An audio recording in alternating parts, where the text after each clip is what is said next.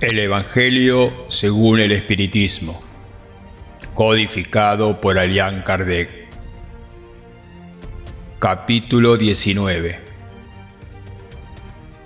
La fe transporta montañas.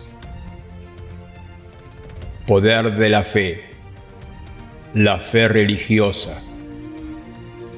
Condición de la fe inquebrantable. Parábola de la higuera estéril Instrucciones de los Espíritus. La fe, madre de la esperanza y de la caridad. La fe divina y la fe humana. Poder de la fe. 1.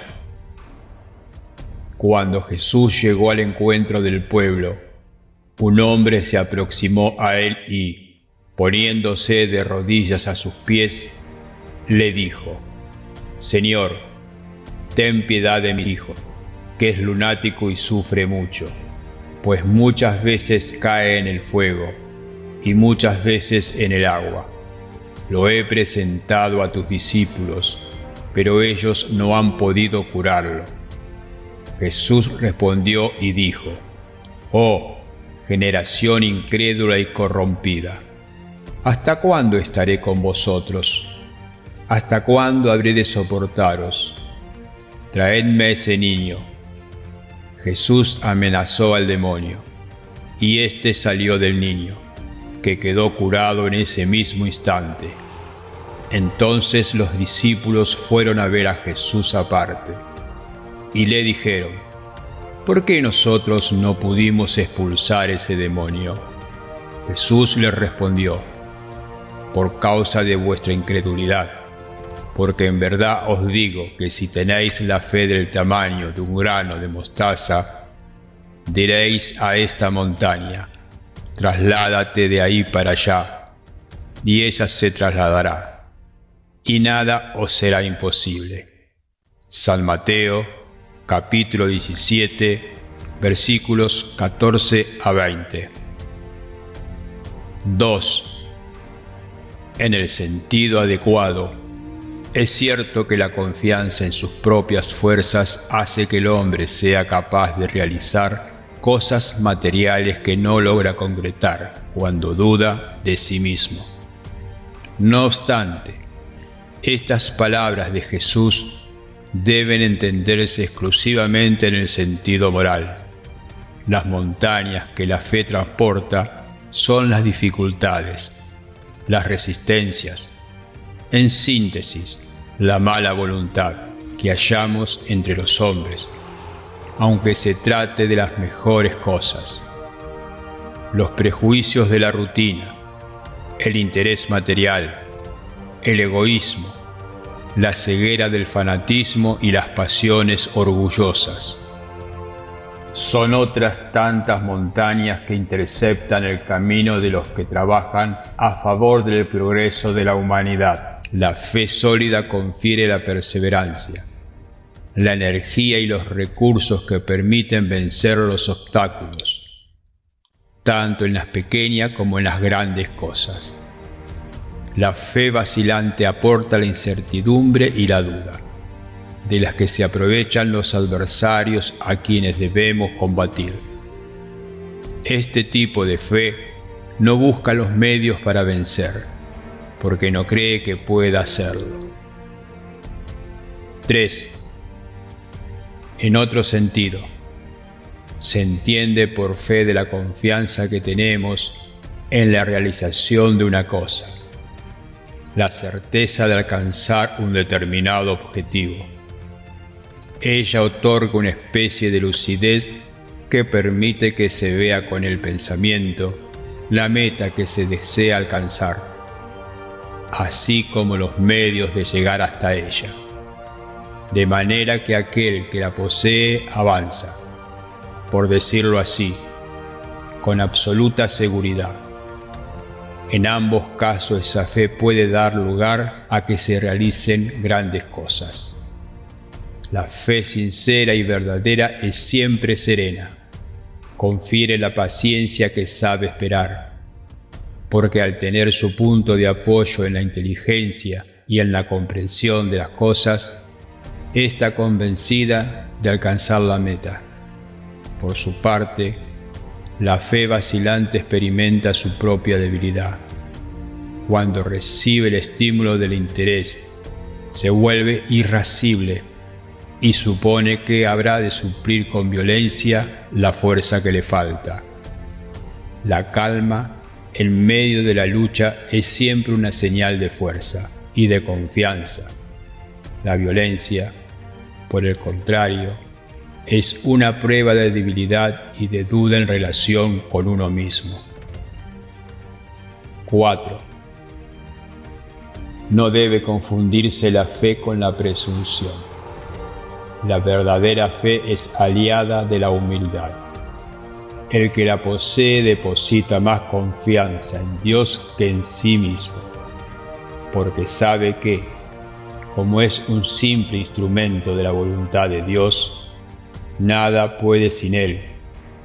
Por ese motivo, los buenos espíritus vienen en su ayuda. La presunción es más orgullo que fe, y el orgullo siempre es castigado, tarde o temprano, mediante los desengaños y las derrotas que sufre. 5. El poder de la fe encuentra una aplicación directa y especial en la acción magnética. Por su intermedio, el hombre actúa sobre el fluido, que es el agente universal.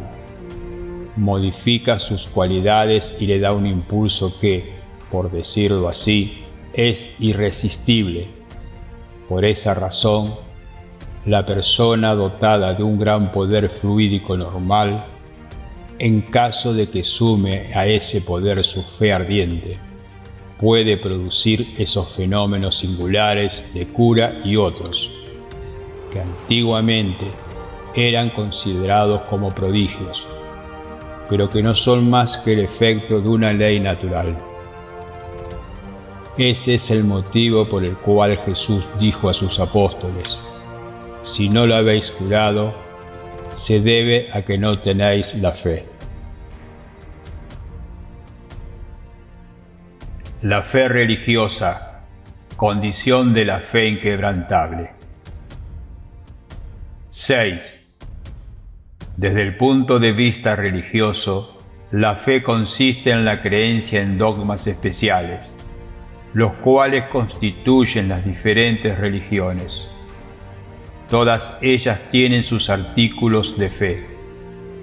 En ese sentido la fe puede ser razonada o ciega la fe ciega no analiza, admite sin control tanto lo verdadero como lo falso, y a cada paso choca contra la evidencia y la razón.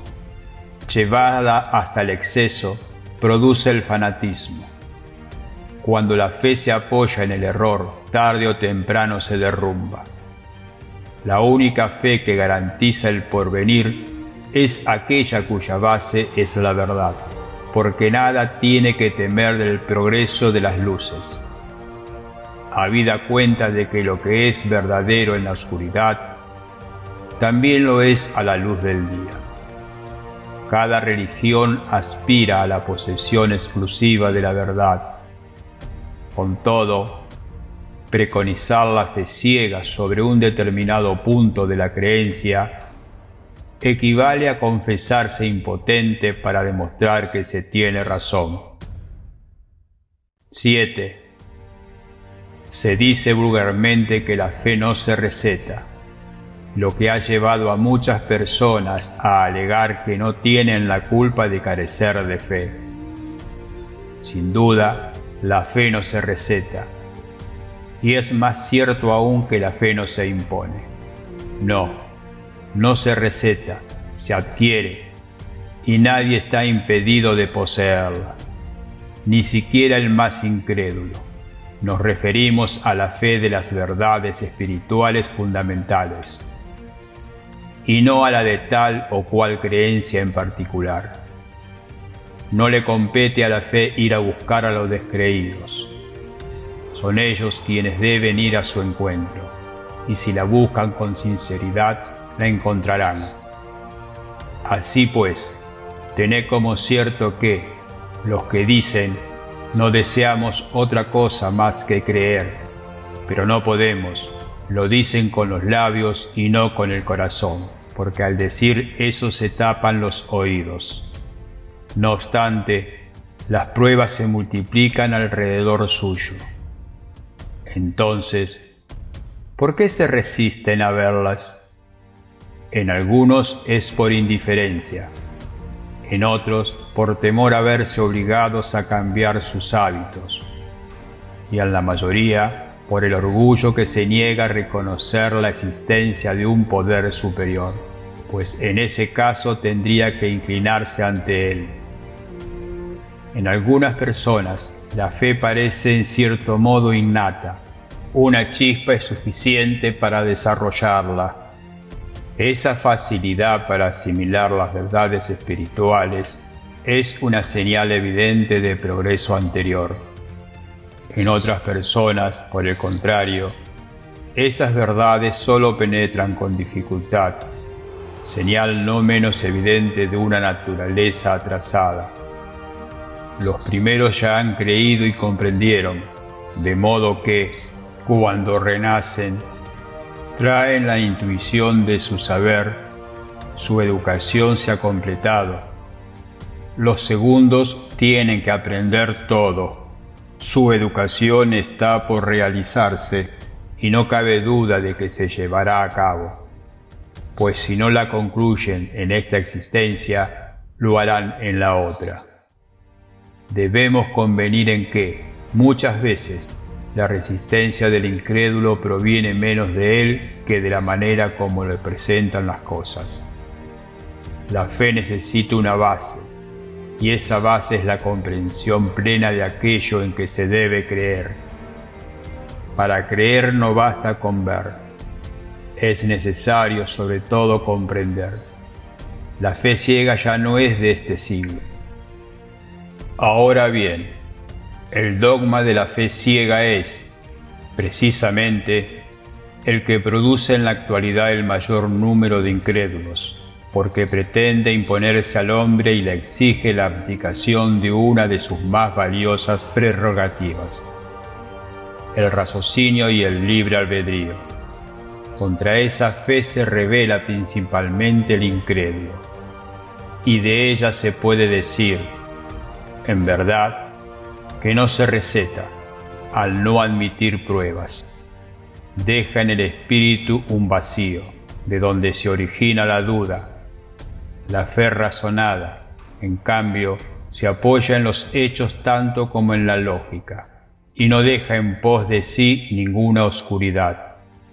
La persona cree porque tiene certeza, y tiene certeza porque ha comprendido.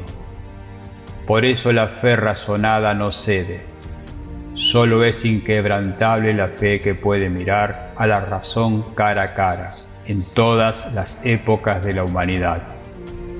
El espiritismo conduce a ese resultado, motivo por el cual triunfa sobre la incredulidad, siempre que no encuentre una oposición sistemática e interesada.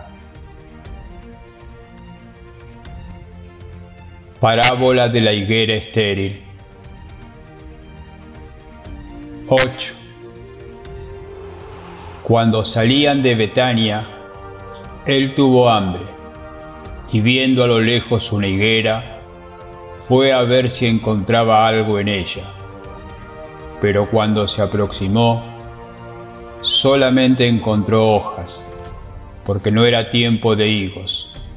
Entonces Jesús dijo a la higuera, que nadie coma de ti fruto alguno. Y lo oyeron sus discípulos. Al día siguiente vieron que la higuera se había secado hasta la raíz.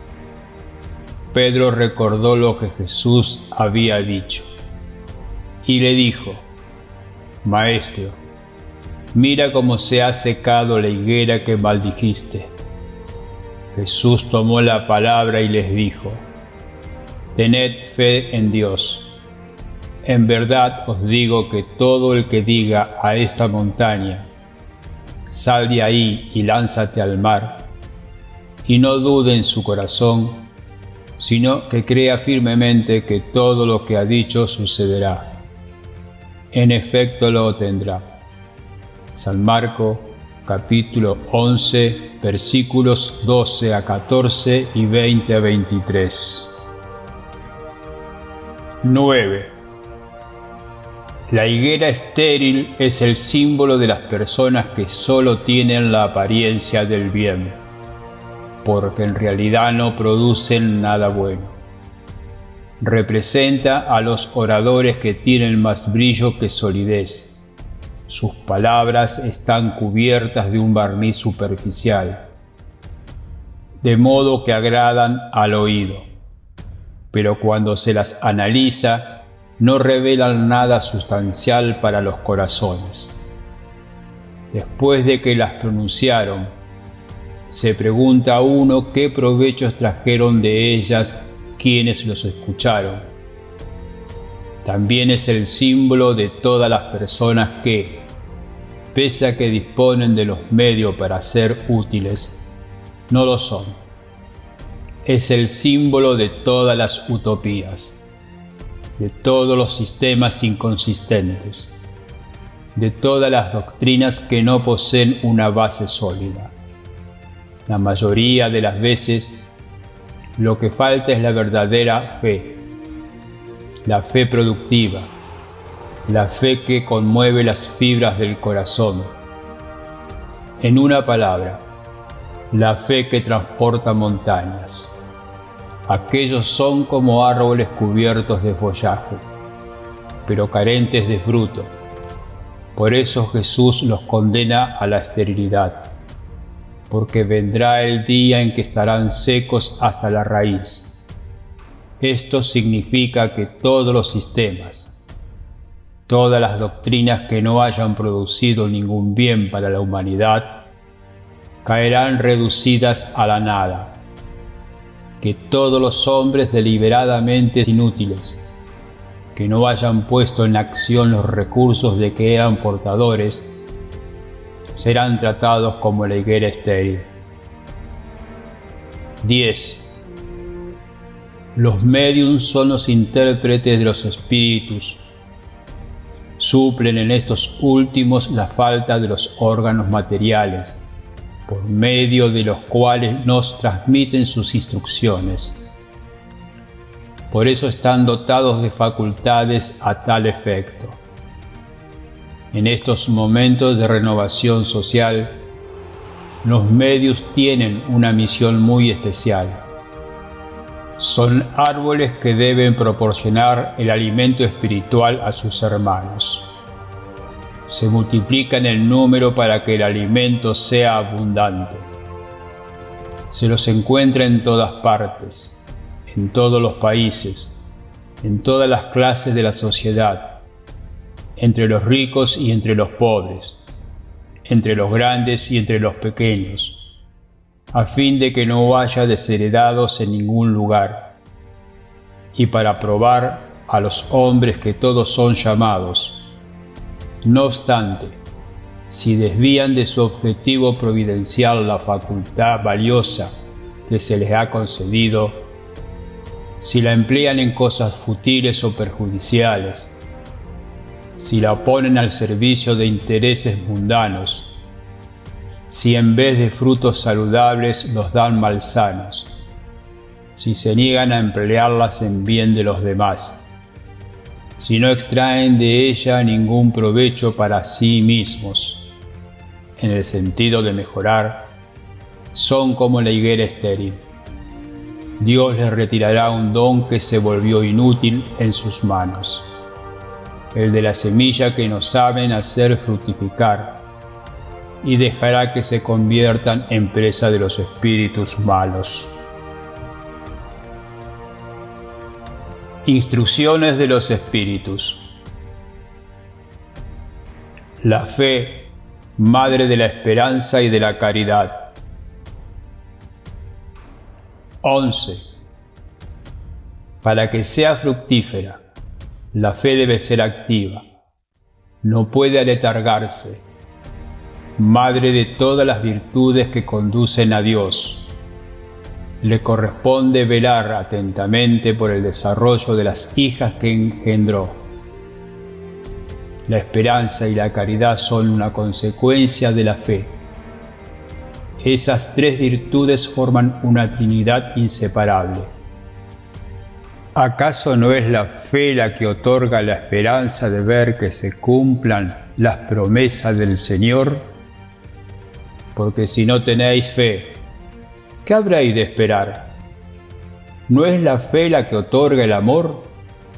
Porque si no tenéis fe, ¿cuál será vuestro mérito y, por consiguiente, vuestro amor? La fe, divina inspiración de Dios, despierta los nobles instintos que conducen al hombre hacia el bien. La fe es la base de la regeneración es imprescindible, por lo tanto, que esa base sea firme y duradera, porque si una mínima duda la hace vacilar, ¿qué será del edificio que construyáis encima de ella? Erigid, pues, ese edificio sobre cimientos inamovibles, que vuestra fe sea más fuerte que los sofismas y las burlas de los incrédulos porque la fe que no desafía al ridículo de los hombres no es una fe verdadera. La fe sincera es atrayente y contagiosa.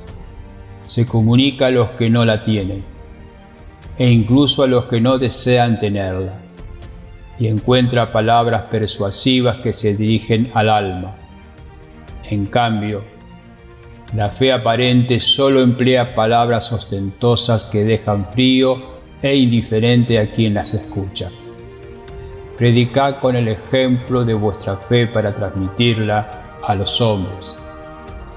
Predicad con el ejemplo de vuestras obras para demostrarles el mérito de la fe.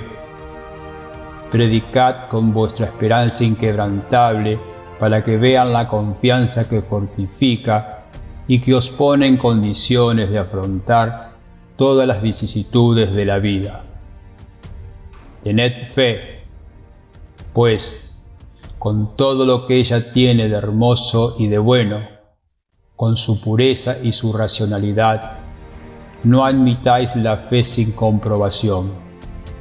Hija ciega de la ceguera, amad a Dios, pero sabed por qué lo amáis. Creed en sus promesas, pero sabed por qué creéis en ellas Seguid nuestros consejos, pero compenetrados del objetivo que os señalamos y de los medios que os ofrecemos para obtenerlas. Creed y esperad sin desfallecer. Los milagros son obra de la fe. José, Espíritu Protector, Burdeos, 1862. La fe divina y la fe humana. 12.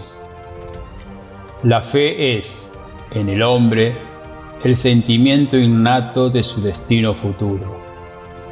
Es la conciencia que él tiene de sus facultades inmensas, cuyo germen se depositó en su interior, al principio en estado latente, y a las que debe desarrollar y aumentar mediante la acción de su voluntad. Hasta el presente, la fe solo ha sido comprendida en el aspecto religioso, porque Cristo la preconizó como palanca poderosa y porque Él fue considerado exclusivamente como el jefe de una religión. No obstante, Cristo, que hizo milagros materiales, demostró con esos milagros el poder del hombre cuando tiene fe, es decir, la voluntad de querer y la certeza de que esa voluntad puede alcanzar su objetivo. Los apóstoles que siguieron su ejemplo, ¿no realizaron también milagros? Ahora bien, ¿qué eran esos milagros? Sino efectos naturales cuya causa ignoraban los hombres de esa época. En la actualidad, la mayoría de los milagros tienen una explicación y llegarán a ser comprendidos en su totalidad por medio del estudio del espiritismo y del magnetismo. La fe es humana o divina. Según el hombre aplique sus facultades a la satisfacción de las necesidades terrenales o a sus aspiraciones celestiales y relativas al porvenir. El hombre de genio, que persigue la realización de alguna iniciativa importante, triunfa si tiene fe porque siente íntimamente que puede y que debe llegar a concretar su proyecto y esa certeza le confiere una fuerza poderosa. El hombre de bien que, creyendo en su porvenir celestial, siente el deseo de colmar su existencia de bellas y nobles acciones. Absorbe de su fe, de la convicción de la felicidad que lo guarda, la fuerza necesaria, y entonces se producen los milagros de la caridad, del fervor y de la abnegación. En definitiva, no existen malas tendencias que no puedan ser dominadas por medio de la fe. El magnetismo es una de las más grandes pruebas del poder de la fe puesta en acción. Gracias a la fe, esa energía cura y produce los fenómenos sorprendentes que en el pasado fueron calificados de milagros. Lo repito, la fe es humana y divina. Si todos los encarnados estuvieran absolutamente persuadidos de la fuerza que tienen en sí mismos, y si quisieran poner su voluntad al servicio de esa fuerza, serían capaces de lograr lo que hasta el presente se ha denominado prodigio y que, no obstante, se trata simplemente del desarrollo de las facultades humanas. Un espíritu protector, París, 1863.